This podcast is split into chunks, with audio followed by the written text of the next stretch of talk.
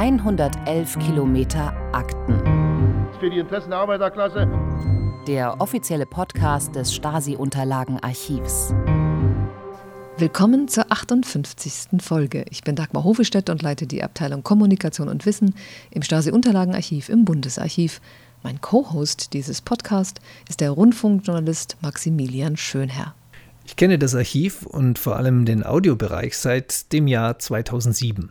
Da habe ich begonnen, Anträge auf Zugang zu Stasi-Unterlagen, also spezifisch für Originaltöne zu stellen.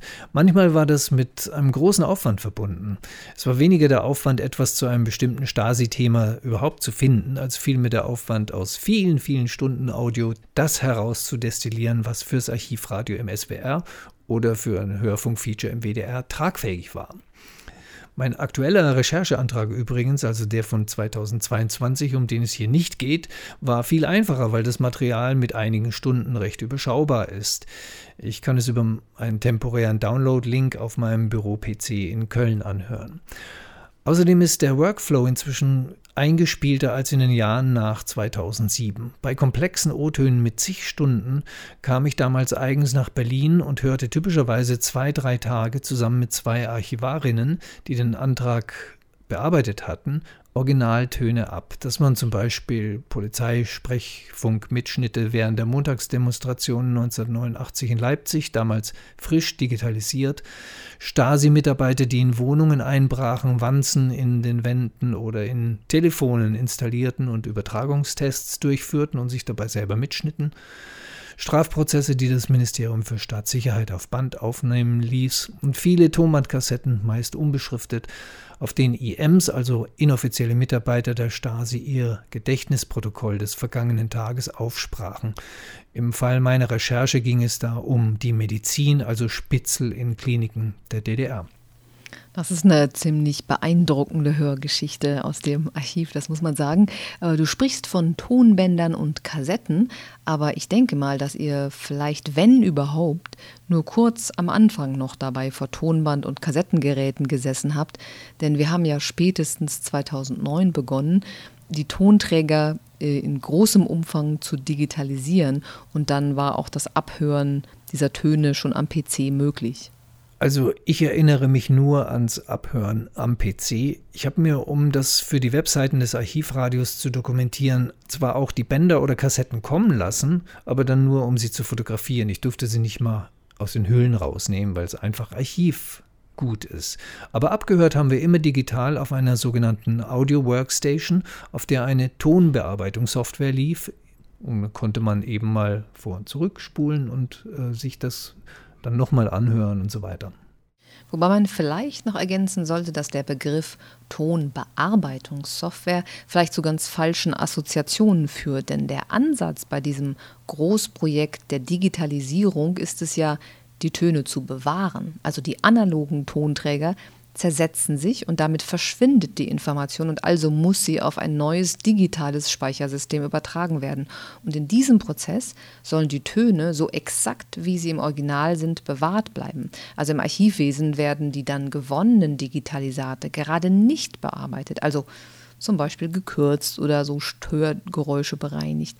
Es bleibt alles exakt so, wie es auf dem analogen Band war, nur eben übertragen ins Digitale und abgespeichert auf einer Festplatte.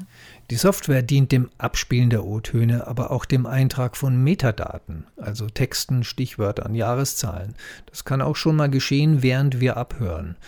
Da hat die Archivarin Elke Steinbach die Gelegenheit genutzt und die Erschließung der Bänder weiter präzisiert. Ich habe dann auch Wikipedia-Einträge dazu geschrieben, die dann wieder zurückreferenziert werden konnten. Das heißt auch in den Metadaten auf. Da taucht er dann auf, gibt einen Wikipedia-Artikel über den oder die. Ich erinnere mich auch noch daran, als der Name Clemens Labi in einem Prozessmitschnitt der 1950er Jahre vorkam. Da hat dann Frau Steinbach im Audiotake eine virtuelle Markierung gesetzt und Labi dazu geschrieben. Wir wussten damals den Vornamen noch gar nicht, erst später. Der Originalton selbst wird durch die Metadaten in keiner Weise verändert. Metadaten sind ja eigentlich nicht wirklich nur äh, die Domäne der Archivarinnen und Archivare, sondern in der digitalen Welt sind sie einem jedem vertraut, der schon mal vor einem Computer gesessen hat. Also die Endung JPEG oder JPEG, das, da kann man ja relativ schnell das Erschaffungsdatum sehen, wann eine Datei verändert wurde, wer sie erstellt hat. Das kennt man eben wirklich aus dem eigenen Computeralltag. Wenn man so einen Folder aufmacht, sieht man das ja in der Regel rechts. Und der Rechtsklick auf so eine Datei gibt schnell grundlegende Metadaten frei.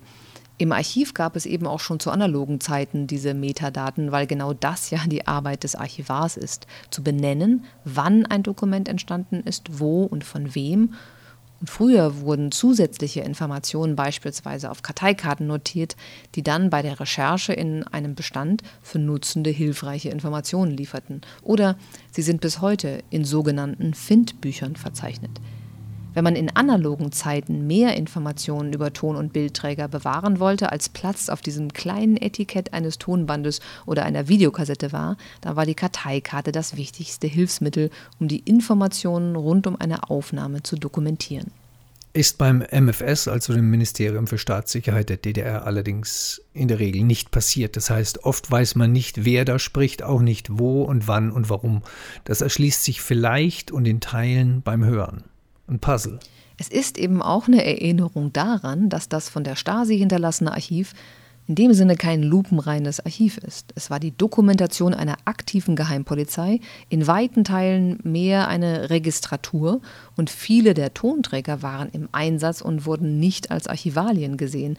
Oft wurden sie mehrfach genutzt und waren nur kurz im Zusammenhang mit einer Stasi-Aktivität oder wie die Stasi das nannte, Operation im Einsatz. Das ist auch bei diesen vielen unkontextualisierten Fotos der Fall, die wir im Archiv haben. Die Stasi hat offenkundig nicht alle Unterlagen, die sie hinterlassen hat, wie ein Archivar behandelt, also alle Fotos oder alle Töne bis ins letzte dokumentiert, um eine Zuordnung zu ermöglichen. Dennoch gibt es auch etliche Hinweise zu Fotos und Tönen im Archiv. Es ist also nicht nur ein Puzzle oder ein Kombinationsspiel, sondern bisweilen haben wir durchaus auch hilfreiche Dokumentationen. Jedenfalls habe ich bei meinen Aufenthalten im Tonarchiv in Lichtenberg auch Dirk Ulrich kennengelernt, der mit Messgeräten, Lötkolben und Schraubendrehern Tonbandmaschinen und Videorekorder reparierte. Seine Werkstatt umfasst eine stattliche Zahl an Bild- und Tonapparaten und Ersatzteilen, manche in doppelter und dreifacher Ausführung. Und wenn ich das mal so sagen darf, äh, mich ziehen diese Maschinen aus der zweiten Hälfte des letzten Jahrhunderts fast magisch an. Also bat ich Dirk Ulrich um Audienz, um einen Rundgang. Dirk Ulrich gehört zu den unverzichtbaren Menschen im Archiv, obwohl er kein Archivar, sondern Rundfunk- und Fernsehtechniker ist. Seine Kernaufgabe besteht darin, all die vielen vorgefundenen Ton- oder Videoaufnahmen abzuspielen und sie dabei zu digitalisieren, also von einem analogen Speichermedium auf ein digitales zu übertragen, damit sie auch in Zukunft abgehört werden können. Und abspielen hört sich eigentlich leichter an als gedacht, denn die Töne kommen in einer wirklich abgefahrenen Vielzahl daher. Es ist quasi lebendige Mediengeschichte. Es gibt Töne auf Drähten oder mehr oder weniger breiten Bändern, auf Kassetten mit unbekannter Aufnahmegeschwindigkeit, auf Videobändern in längst untergegangenen Formaten und so weiter. So ist es. Denn was soll man tun, wenn in einem Stasi-Schrank Kassetten zu finden sind, die in keinen klassischen Kassettenrekorder reinpassen? Sind zu schmal oder zu dick?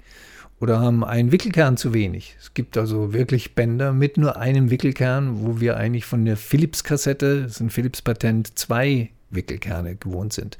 Dirk Ulrich hat ein Netzwerk von Kolleginnen und Kollegen aus seiner Laufbahn als Tontechniker und er nutzt darüber hinaus alle möglichen Einkaufkanäle, um ein Gerät aufzutreiben, das eben diesen Kassettentyp abspielen kann. Dazu muss er das oft defekt angelieferte Gerät dann erstmal in Gang setzen, eventuell dafür Ersatzteile beschaffen oder Audioausgänge zum Digitalisieren einlöten. Heute also mal ein echt spannender Einblick in die Audiowerkstatt des Stasi-Unterlagenarchivs und weil ich spannend gesagt habe, oute ich mich damit auch als Technikgeek.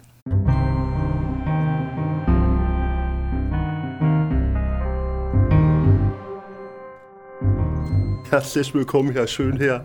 Wir befinden uns hier im Bundesarchiv, ehemals BSCU, im Tonstudio, in einem der Tonstudios, die wir haben, in der Magdalenenstraße.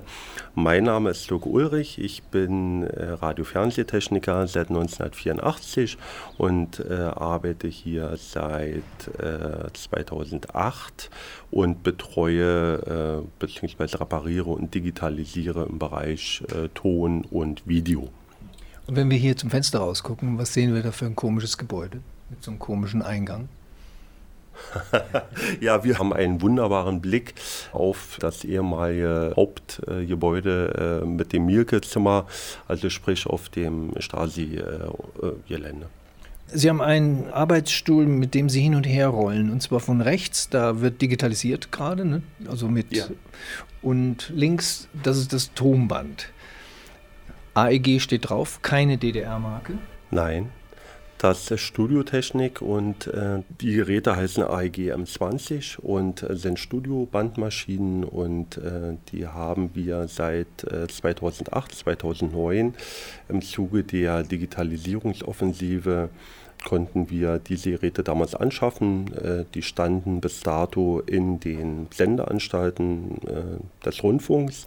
Ähm, als dort digitalisiert wurde und kein Platz mehr war für analoge Geräte, ähm, konnten wir diese quasi modifiziert erwerben. Modifiziert, weil wir andere Geschwindigkeiten, nicht nur die üblichen Studiobandgeschwindigkeiten äh, brauchten, sondern auch äh, 4,7 und 2,4 als Geschwindigkeit und dadurch äh, mussten sie modifiziert werden. Das sieht gerade, weil sich die Bänder so, die Spulen so langsam bewegen, nach 2,4 aus. Das täuscht, das 4,7. 4,7. Also, und was ist da drauf? Kann man, das ist geheim, dass man, wir dürfen da nicht reinhören oder doch? Also wir könnten kurz mal einschalten. Äh, ja. Unter meinen Augen. Zweimal rannte ich zum Jugendamt für meine Freundin. Einmal wollte ich der kranken Mutter an die Gurgel. Ich bin 18 im Sozialismus aufgewachsen. Hab keinen Krieg erlebt. Okay. Und was steht auf, dem, auf der Spule drauf?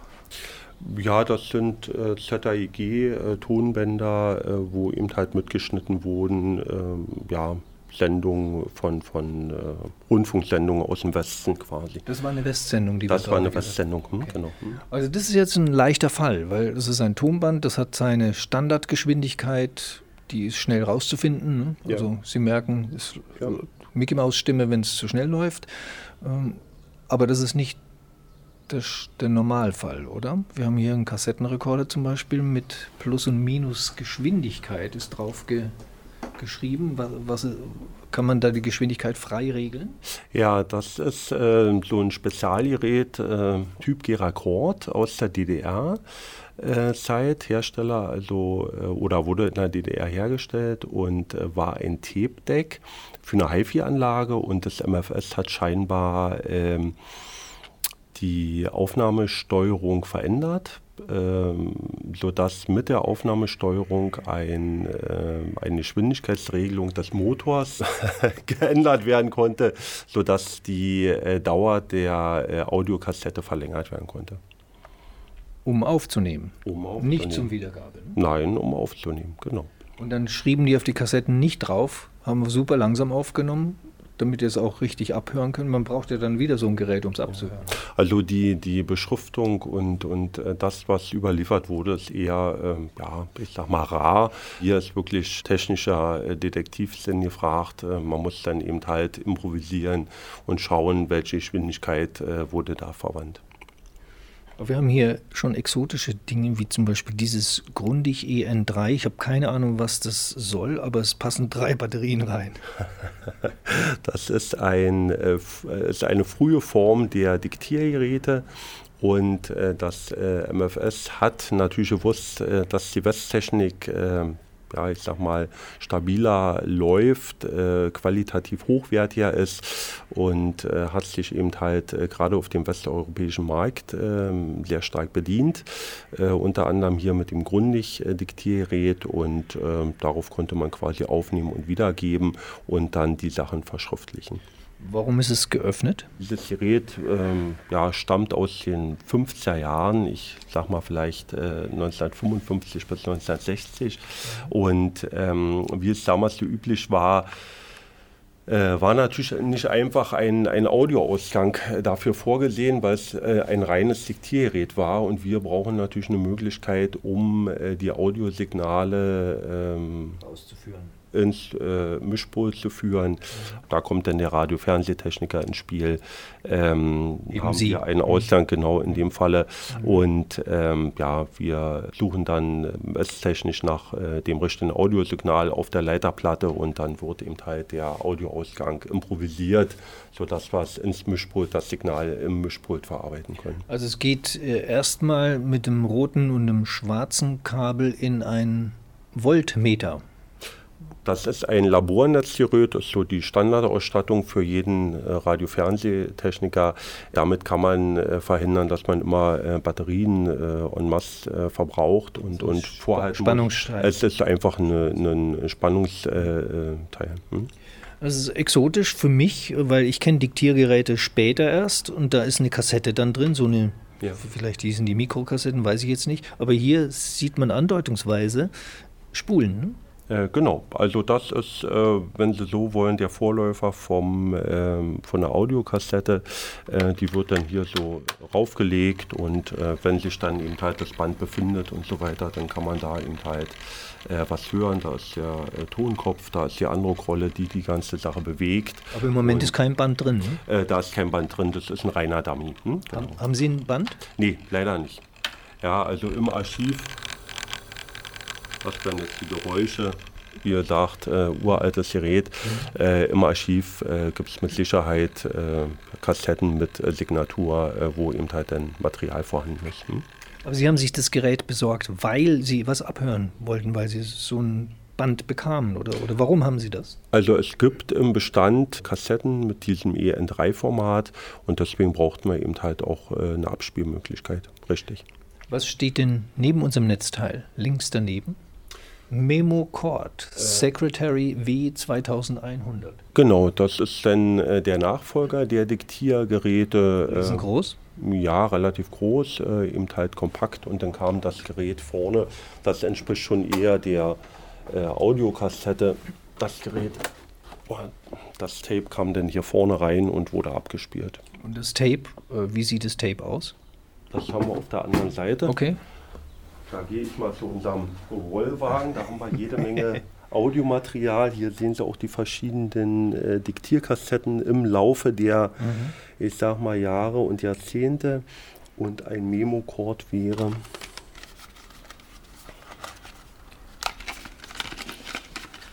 Da haben wir sogar noch die Verpackung. Aha, okay. Ja, und so sieht ein Memo-Cord aus. Ich beschreibe es mal, es sieht ungefähr aus wie eine klassische Kompaktkassette, ist ein bisschen dünner ja, ne? ja. und ein bisschen kleiner vielleicht. Weil ein Exot schätze ich, also das wahrscheinlich nur ein paar Jahre in Betrieb und dann ja, genau. und, und sauteuer. Äh, ja, natürlich, wie, wie Bürotechnik äh, seinerzeit eben halt äh, natürlich mit einem äh, anständigen Preis versehen und mhm. ja, war ein, ein paar Jahre eben halt auf dem Markt und mhm. auch das wurde eben halt eingesetzt. Hm? Westproduktion. Ja, natürlich, weil es besser lief. Also Frau Steinbach, die wir von den O-Tönen am Schluss des Podcasts kennen, äh, steht hier ähm, und, und guckt uns zu bei diesen spannenden Sachen. Worum geht es da bei dem Gerät? Na, bei dem Memocrot ist es, also es handelt sich um ein Diktiergerät und es war eine Gemeinschaftsentwicklung zwischen Österreich und der Bundesrepublik, meiner Ansicht nach in den 50er, 60er Jahren und äh, die Bänder laufen mit 3,5 Zentimeter pro Sekunde. Exotische Geschwindigkeit? Na, die Kassetten laufen sonst ja mit 2,4, ja. die Bänder mit 4,75. Mhm. Also ist es schon eine Geschwindigkeit, die exotisch ist in dem Fall. Wir haben auch die Audiokassetten, äh, die war, die, die ist natürlich auch von, von äh, Orvo in der DDR gab, ja, und die wurden natürlich auch eingesetzt. Und das ist ein klassisches Tonband. Dann genau. müsste man wissen jetzt, mit welcher Geschwindigkeit es aufgenommen wurde, genau, um es dann richtig. mit der richtigen zu digitalisieren. Vollkommen, vollkommen richtig. Ja, also Und wenn wir es öffnen, sehen wir Lenin. Ja, in dem Falle rein zufällig. also äh, ja, äh, manchmal waren die Bänder beschriftet, wie hier eben halt, sodass man, mhm. wer der russischen Sprache mächtig ist, mein Russisch reicht dafür leider nicht. Für äh, gar nichts? Ich kann ja gar nichts lesen hier. Können Sie ein bisschen was lesen? Nee, nicht wirklich. Okay. da bin ich Englisch besser aufgestellt. ja, aber wie gesagt, das könnte man denn äh, verwenden. Ja, würde ich gerne mitnehmen. Nee, nee das geht schon, leider nicht. Ja, ja. Äh, was ist das Gerät? Äh, lassen Sie uns mal gerade beschreiben, weil es schon wirklich ein außergewöhnlich äh, schönes Gerät ist. Also das ist ein Drahttonbandgerät. Äh, darüber haben Sie mit Herrn Freisleben in der äh, September-Sendung gesprochen. Mhm. Und äh, ja, das wurde eben halt nicht nur in, für Spionagezwecke überall eingesetzt von allen Geheimdiensten der Welt, sondern eben halt auch in der Militärtechnik hat einfach den Vorteil, die Information wird auf Draht aufgenommen. Ich schaue hier eben gerade mal. Ich sehe ihn nicht. Ach da, ich, ich da schon. Der ist so dünn wie ein super dünnes Haar. Ja. Ja, Wie kann man das einfädeln überhaupt? Das ist ähm, schwierig, oder? Das ist auf dieser Spule mit drauf. Ich sag mal, es funktioniert äh, genau wie ein Magnetband über die elektromagnetische Induktion, äh, sodass äh, dieser Draht magnetisiert wird. Und der Vorteil ist eben halt, er ist natürlich deutlich hitzebeständiger und äh, äh, mhm. anspruchs äh, loser gegenüber mechanischer Verformung. Und hat kein Säurefraß. Äh, das kommt noch hinzu als ja. dritte Komponente. Da haben wir vorne Tasten, äh, ja. nämlich Stop, Rewind, Playback und Record. Aber die Bedienungsanleitung im Deckel ist deutsch. Zehn einfache Tipps für die richtige Handhabung von Minifone P55. Ja. Was gibt es in diesem Raum noch, bevor wir dann ins eigentliche, in, zu den Regalen kommen? Was gibt es hier noch Spannendes? Ja, hier, das sind Mikrofisch, also Filme. Ja, das sind ähm, ja, Schaltunterlagen, äh, Service Manuals, äh, in dem Falle vom Grundig Video 2000 äh, System. Und Haben wir eins hier stehen? Äh, in dem Raum, doch, da doch, oben, da oben, da oben genau. steht eins, genau. Also es ist ein Videoformat, was sich nicht langfristig gegen VHS durchgesetzt hat. Richtig. Also äh, es gab drei Videosysteme auf dem Markt. Äh, VCR, da haben wir drüben in der Werkstatt, habe ich eins vorbereitet. Äh, das können wir mal anschalten. Das kam 1970 als Konsumergerät äh, auf dem westeuropäischen Markt, hergestellt von Grundig und Philips. Äh, der Nachfolger war der Video 2000, äh, auch ein, in dem Fall ein Grundig-Gerät, auch wieder eine Kooperation Grundig und Philips, die die Geräte vertrieben und danach kam die VHS-Serie äh, bzw. das VHS-Format auf den Markt, was sich eigentlich bis vor ein paar Jahren äh, immer noch in den Haushalten fand. Genau. Und das ist die Bedienungsanleitung. Wir müssen mal beschreiben, wie die aussieht. Nee, nicht Bedienungsanleitung, ja. äh, das Service-Manuell. Also okay. jeder, jeder Reparaturtechniker mhm. braucht eben halt, um sich in die Geräte reinzuarbeiten. Der braucht keine Information, wo der Play Nein. Knopf ist, sondern was innen drin Nein, passiert. Genau. Also wir brauchen, wir brauchen die Informationen, äh, wie äh, ist die Blockschaltung, wie hat der Entwickler sich das gedacht, mhm. äh, wie ist die elektronische Schaltung, wo haben wir unsere Messpunkte, wo können wir messen, ähm, welche Spannung kommen aus dem Netzteil raus und wie funktioniert das. Äh, gab es technische Änderungen im Laufe der Entwicklung der Geräte, was bei jedem Hersteller immer wieder auftrat und hier haben wir den, den Sonderfall aufgrund äh, meiner langjährigen Berufserfahrung Erfahrung, äh, die ich habe und äh, immer Kontakt und ein gutes Netzwerk äh, zu Kollegen, ist es mir gelungen, eben halt hier diese Mikrofische von diesem Grundig-Gerät eben halt zu sichern. Und sind die von Grundig? Die sind von Grundig, ja. Die sind von Grundig. Das war also, also ein Standard, dass man den Technikern solche Mikrofischblätter in die Hand drückte und es nicht aus nicht in ein Heft reingedruckt hat? Die Servicetechniker haben es natürlich in Papierform bekommen. Äh, jeder Techniker ist dann immer so ein dickes Handbuch pro Gerät, äh, habe ich drüben zu liegen, könnte, äh, können wir uns dann anschauen. Mhm. Und äh, das ist quasi im äh, Lagerbereich sowas bei äh, Grundig bei uns angesiedelt. da wird das abgelegt, gespeichert und wenn Bedarf ist, nach all den Jahren, so wie jetzt, wir, wir gucken auf das Datum, da steht eben halt äh, von 1279 bis ähm, 1981, das sind die Kundendienstinformationen und äh, wir überlegen mal, das ist schon ewig her. Ähm, und äh, wenn dann Bedarf bestand, hätte man es immer wieder als Papierform äh, ausbringen, ausdrucken können. Aber weil wir im Audiobereich sind, haben Sie kein Lesegerät, um diese winzigen Mikrofischbilder groß zu sehen? Also hier in, in den Bereichen nicht, aber wir haben natürlich im Archivbereich haben wir das. Bei Bedarf äh, könnte man es dann eben halt ausdrucken. Ja. Gut. Was ist das da? Bestimmt so 20 Kilo gefühlt. Ähm, Ja. Das ist Video auch? Äh, das ist Video, das sind äh, Spezialformate, sodass wir sagen, ähm, ja, das ist in dem Falle äh, von Sony, das sind äh, diese Matzen, diese sogenannten Umatic in dem Falle. Das ist Umatic. Und, das ist Umatic, ja, da steht auch Umatic drauf. Und da unten haben wir eine Tüte mit äh, Bändern. Ja. Das ist klar. Und jetzt können wir, glaube ich, rübergehen, oder? Die Schallplatten könnten wir vielleicht erwähnen, das ist vielleicht eine, eine Besonderheit. Ähm, das MFS hatte äh, ja, zur Eigendarstellung äh, natürlich immer äh, eigene Schallplatten und äh, ja, das sind so Kuriositäten am Tag der offenen Tür, wenn man dann mal so eine Platte auflegt. Äh, ja, jeder, der DDR sozialisiert ist, der wird das eine oder andere kennen davon. Also in dem Falle steht hier drauf Waffenfarbe Rot, dem Feind keine Chance und äh, das ist ein Druck direkt fürs äh, Wachregiment Berlin. Hm, genau. Und man sieht einen Soldaten mit einem Gewehr vorne drauf. Äh, vorne und hinten natürlich in, in vier, mehrere, in vier Fette. die andere LP, die Sie hier haben, Überlegungen zu Felix D., Porträtskizze von Klaus Hammel, gesprochen von Hans-Peter Minetti, Mhm, genau. im Literar Schallplattenverlag rausgekommen. Ja, das sind dann so, so äh, Sachen, die äh, sich natürlich im Archiv dann auch anfinden, wo man sagt, okay, äh, ja, auch sowas gab es eben halt, also nicht nur ähm, Bandmaterial oder, oder äh, Kassetten, sondern eben halt auch Schallplatten. Mal sagen, die Schallplatten dienten der Traditionspflege. Und die Überlegungen zu Felix D. bezogen sich auf Felix Edmundowitsch Dzerzhinsky, den Gründer des sowjetischen Geheimdienstes, der CK. Und äh, das MFS verstand sich ja sozusagen auch als eine Abteilung äh, des KGB. Und damit sind auch diese Platten im Bestand zu erklären. Sie hören 111 Kilometer Akten. den offiziellen Podcast des Stasi-Unterlagenarchivs.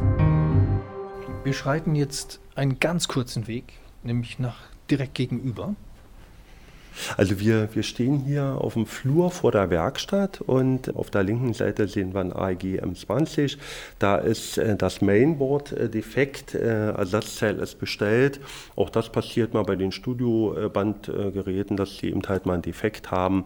Aber wir sind zum Glück gut ausgestattet, haben immer Reservegeräte und können also nahtlos dann ein anderes Gerät anschließen und der Kollege, die Kollegin können dann weiter digitalisieren.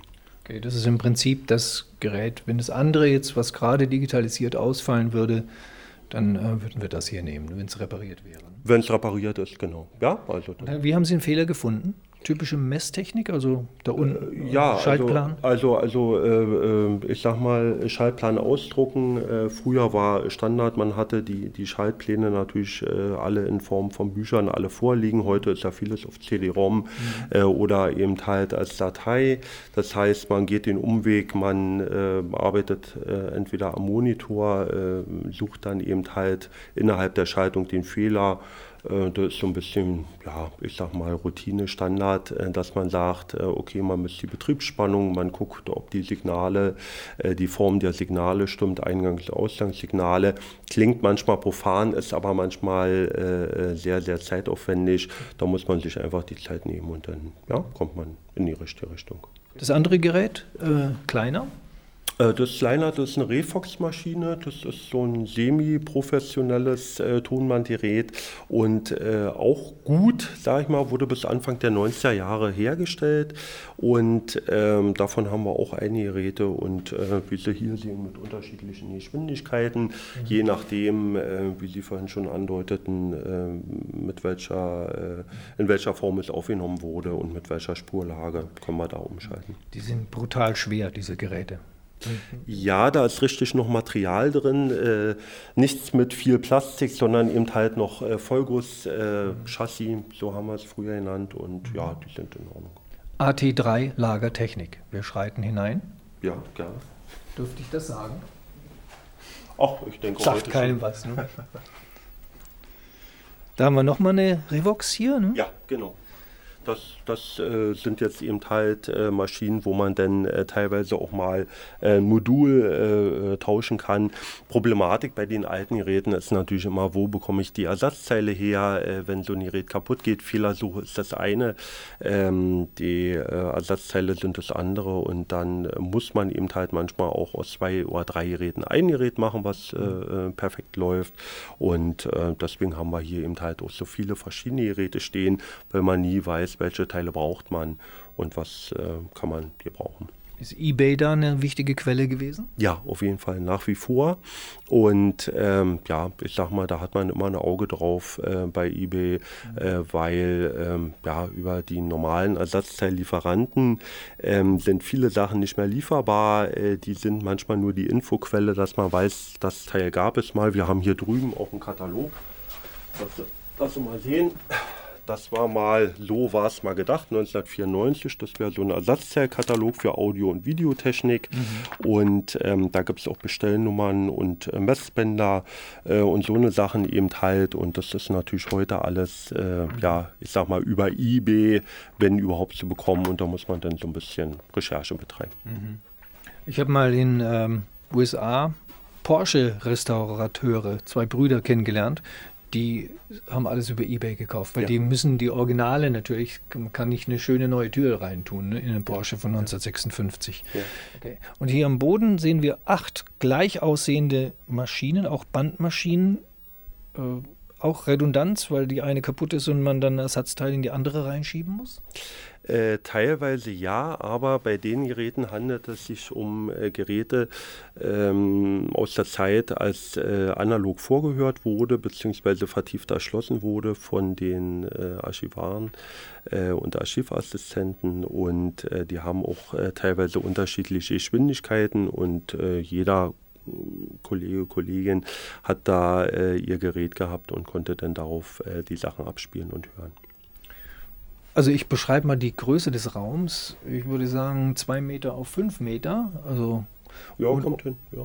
Und er ist vollgestellt mit, ich schätze mal so ab, vielleicht 200 Geräten oder 100. Ja, also wir haben bei der, bei der äh VDE-Überprüfung, die ja gemacht wird für die Geräte, also ich meine 250, 300 Geräte, mhm. sind das schon auf der, auf der einen Seite sind die Geräte, die sofort einsatzfähig sind, das sind die hier eben halt, wenn äh, in irgendwelchen Tonstudios oder äh, ja, ich sag mal, äh, ein Archivar irgendwas zum Hören braucht, mhm. wo wir sofort darauf zugreifen können und auf der anderen Seite sind die Geräte, die ja, ich sag mal, teilweise als Ersatzteilspender, Problematik sprach ich eben schon an, oder eben halt irgendwelche Exoten, die noch äh, zu überprüfen sind. Und Wozu braucht man diese Videokamera noch, um Bänder abzuspielen? Das ist ein interessantes Thema. Video 8, 8 mm Camcorder äh, wurden auch äh, beim MFS eingesetzt, äh, sodass wir einen kleinen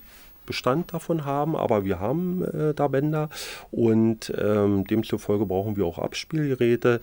Sony 8 mm ist ja auch eine Besonderheit, ist ja, wenn man so will, die Erfindung 8 mm eine Weiterentwicklung der Erfindung von Grundig und Philips. Äh, das heißt also, hier werden, äh, wird kein Synchronsignal, äh, Synchronisierung von Bild und Ton aufgezeichnet, sondern man arbeitet hier mit dem ATF, Automatic Track Finding. Das sind vier Frequenzen, die nachgeregelt werden. Und dieses System hat interessanterweise Grundig und Philips erfunden in ihrem Video 2000 Videorekorder. Und ähm, da heißt es DT TF. Gleiche Prinzip, vier Frequenzen, wo nachgeregelt wird und ja, tolles System. Warum haben Sie kein Deck wie das da, um äh, Video 8 abzuspielen? Äh, Hätten Sie auch noch wahrscheinlich irgendwo. Also, also ich sag mal, äh, das ist jetzt rein zufällig. Äh, mhm. Der, der Camcorder tut es auch. Also Weil aufnehmen mal, müssen ja nichts mehr damit. aufnehmen sowieso nicht. Und zum Abspielen, also ich sag mal, das ist genormt und ähm, das ist einfach eben halt, ja, wenn, wenn uns mal eins über den Weg läuft, dann werden wir sicherlich da auch mal zuschlagen. Aber im Moment reicht der Camcorder vollkommen aus. Wenn ich jetzt mit einem Tonband ankäme in eine in eine Plastikhülle drin. Und ich wüsste nicht, wo ich das abhören könnte. Ja. Würden Sie in diesen Raum gehen und hier ins Regal greifen, weil Sie eigentlich alle Systeme kennen und sagen, ja, nehmen Sie doch das, damit können wir es abhören? Ach, ich, ich denke, ne? ich, ich denke, ich denke schon. Also ich sag mal, äh, dadurch, äh, dass ich äh, im Osten gelernt habe, ich bin Berliner, habe im Ostteil der Stadt gelernt, habe dann nach der Wende bei Grundig in Tegel gearbeitet, habe dort die Westgeräte kennen und reparieren gelernt und ich denke schon, dass derjenige sich ja gut aufgehoben fühlen würde und wir finden eine Lösung. Ja. Aber diese der Draht zum Beispiel da drüben, das haben Sie natürlich in Ihrer Ausbildung wahrscheinlich nicht gelernt, das ist später kennengelernt. Ne? ja, das ist reine Militärtechnik. Damit hatte ich nichts zu tun, das habe ich hier erst kennengelernt. Und, ist die noch äh, im Einsatz irgendwo?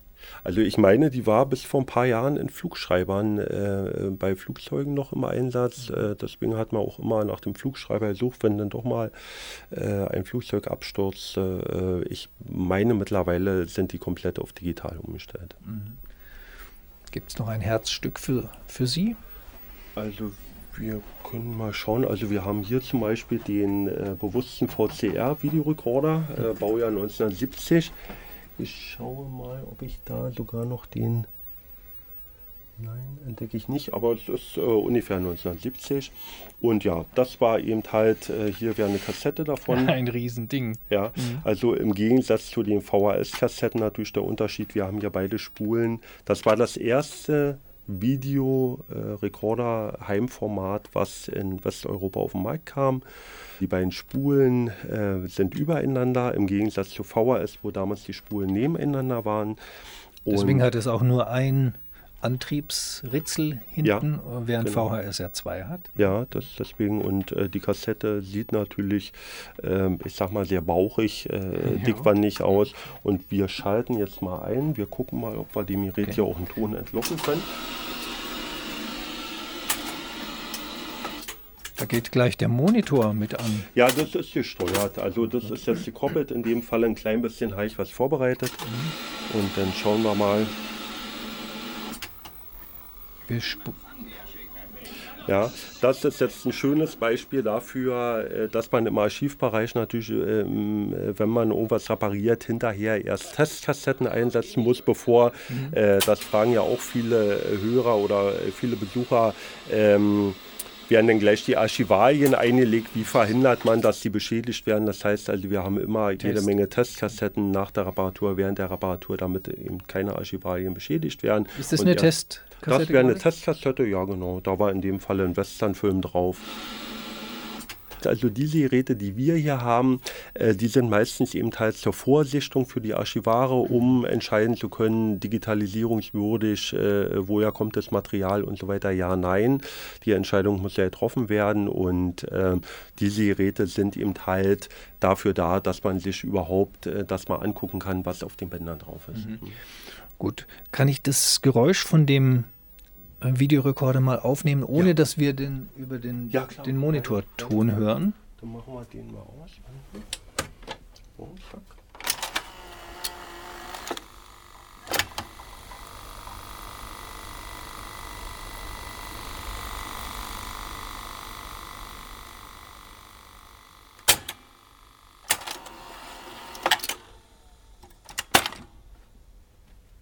Auswurf, Kassettenauswurf. Ja, richtig mechanisch eben halt noch. Mhm. Können wir abschließend noch in eines dieser Fächer hier reingreifen? Was ist denn da drin? Also das ist ja quasi ein Regal mit lauter kleinen Schublädchen ja, mit das so Schrauben? Der, ja, da, nee, nee, also äh, Schrauben täuscht. Also das ist so der, der Standardklassiker eines jeder, einer jeden Werkstatt. Ich äh, ziehe mal einfach hier auf. Hier wären eben halt äh, spezielle Adapter, um Geräte anzuschließen, ja, damit man die alle so ein bisschen Kleine Klinke auf große Klinke. Äh, kleine, große, äh, ja. Stereo. Diese Sachen eben halt. Dann haben wir eben halt verschiedene andere Rollen, äh, ja, die wären für das B77 eben halt. Ist ja auch Woher wissen Sie das, dass es fürs B77 ist? Ja gut, das ist jetzt meine, meine Erfahrung und so weiter. Und das, das sind so Sachen, äh, die man dann weiß. Dann haben wir eben halt hier verschiedene Tonköpfe eben halt, die wir schon vorrätig fertig haben. Hier AEG, natürlich, ja klar. Stromköpfe. Mhm. Ja, also gerade auch für die äh, AEG M20 sind ja auch diese, die sind nur original verpackt hier.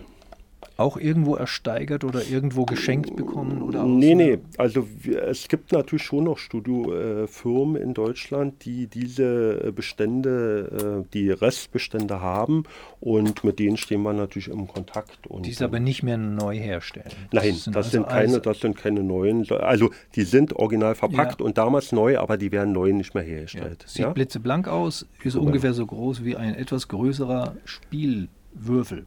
Ja, hm? Genau so, genau so ist es. Und ja, ist eben halt original. Und, und, und äh, Sie wüssten natürlich, wo man das anschließt ja. und wie man es einschraubt. Genau so, genau so ist es. Dann wird das der Azimut eingestellt, also mhm. Höhenlage. Mhm. Dafür haben wir eben halt auch äh, verschiedene Testbänder und dann mhm. wird das wieder eingestellt weil wir gerade bei den Tonköpfen sind und der AEG M20. Bei der Modifizierung wurde natürlich sofort äh, die Löschfunktion ausgebaut, denn wir sind ja hier ein Archiv und machen ja keine Aufnahmen. Damit man nicht aus Versehen löscht. Äh, das Versehen wäre kaum möglich, aber ich sage mal, um alle Eventualitäten auf Null zu fahren, genau so ist es. Das heißt, alle Geräte hier in diesem Raum haben äh, keine Löschfunktion mehr? Also alle Geräte die aus diesem Raum in ein Tonstudio kommen, werden vorher dahingehend gecheckt und überprüft, dass keine äh, Löschfunktion mehr funktioniert. Okay. Genau. Mhm. Wenn Sie Geräte einmessen, ja.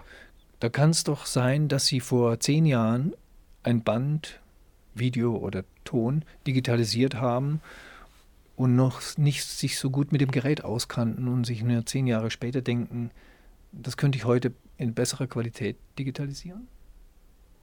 Also ich glaube eher nicht. Um sicherzustellen, dass eben halt keine Veränderungen an den äh, Audiodateien, die abgelegt werden, auftreten können, werden beim Einspielen Metadaten mit erfasst, sodass eben halt nachvollziehbar ist, äh, ja, dass äh, das von Anfang bis Ende eben halt die gleichen sind und äh, zugeordnet werden können. Also Maschinen jetzt. Ne? Maschinen, genau. Ja. Metadaten ja Maschinen. Ja. Und das ist nicht der Maschinentyp, sondern es ist wirklich der dritte von hier unten. Ja, natürlich. Ja, ja. Beim, beim äh, ähm, ja, ich sag mal, Ablegen in der äh, Audiodatenbank wird eben halt äh, der Geräte, äh, die Gerätenummer äh, mit oder die Seriennummer mit erfasst und insofern ist absolut nachvollziehbar, auf welchem Gerät wurde welches Band digitalisiert. Hm, genau.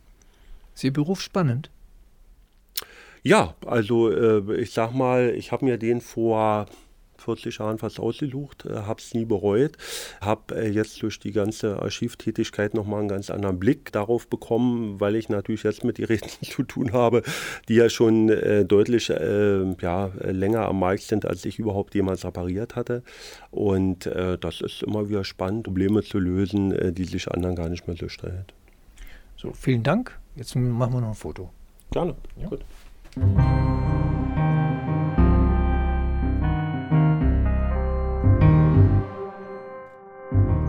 Das war mein Kollege Dirk Ulrich, der in unserer Audiowerkstatt im Stasi-Unterlagenarchiv in Berlin-Lichtenberg arbeitet. Wer bei einem Tag der offenen Tür in Berlin ist, könnte ihn eventuell bei der Führung durch die Audiowerkstatt erleben. Im Gespräch ging es um die vielen Geräte, die im Audio- und Videobereich notwendig sind, um Stasi-Töne und Filme zu digitalisieren, damit sie auch in Zukunft zugänglich sind. Unser Podcast endet immer mit einem akustischen Einblick in den riesigen Audiopool des Stasi-Unterlagenarchivs, wie immer ohne inhaltlichen Zusammenhang zu dem, was wir vorher besprochen haben, obwohl auch dieser O-Ton bereits längst digitalisiert ist. Mein Name ist Elke Steinbach und ich kümmere mich mit meinen Kolleginnen und Kollegen um die Audioüberlieferung des MFS.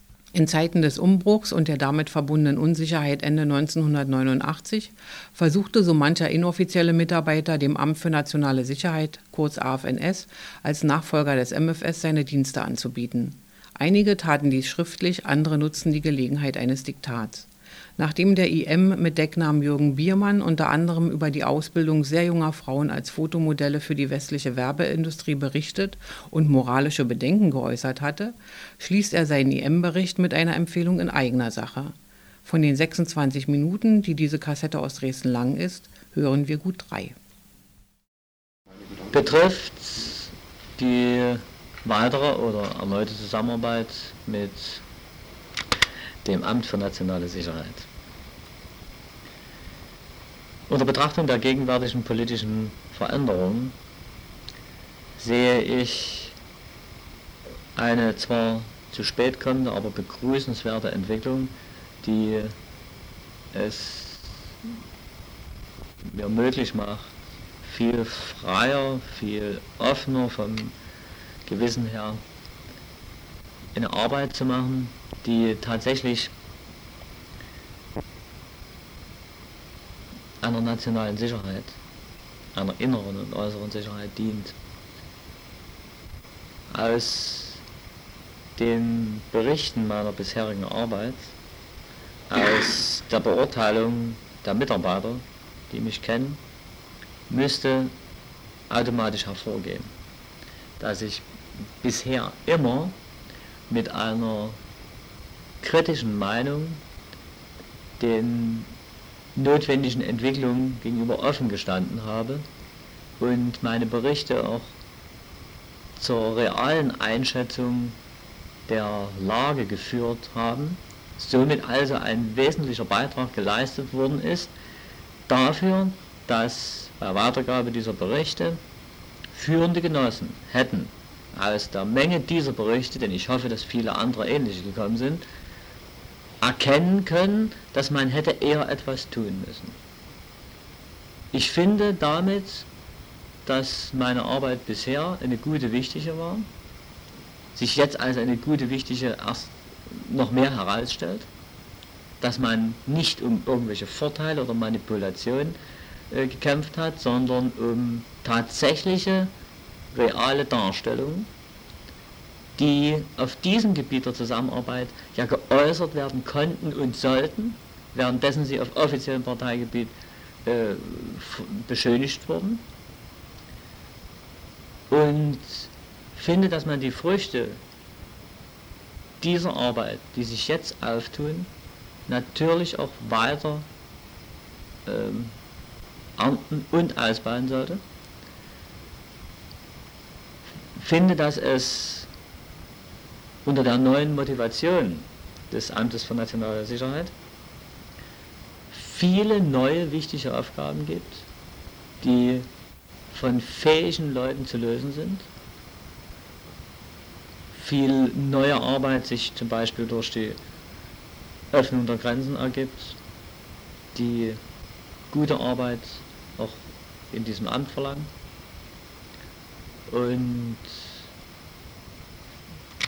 und unter den Bedingungen eines momentan allgemeinen Durcheinanders eine gut überlegte, konstruktive Arbeit auf diesem Gebiet wichtiger denn je erscheint. Sie hörten 111 Kilometer Akten. Den offiziellen Podcast des Stasi-Unterlagenarchivs.